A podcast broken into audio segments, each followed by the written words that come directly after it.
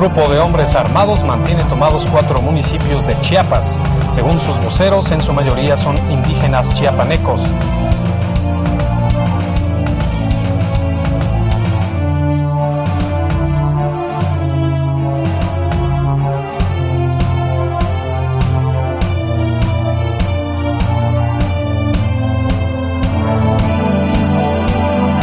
profesionales de la violencia, nacionales de un grupo extranjero, ajenos a los esfuerzos de la sociedad chiapaneca, asestaron un doloroso golpe a una zona de ese estado y al corazón de todos los mexicanos.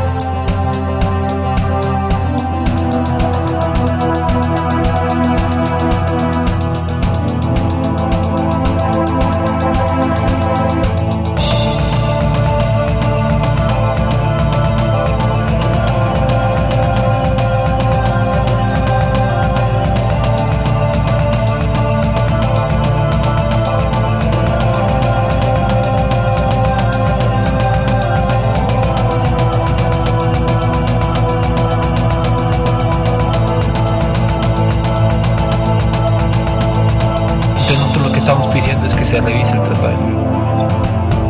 Es lo que pone los pelos de punta del gobierno. ¿Cómo vamos a hacer eso? ¿Cómo va a venir a mí a decir un indígena que ni siquiera sabe hablar español que el proyecto de mi sexenio no lo tomó en cuenta?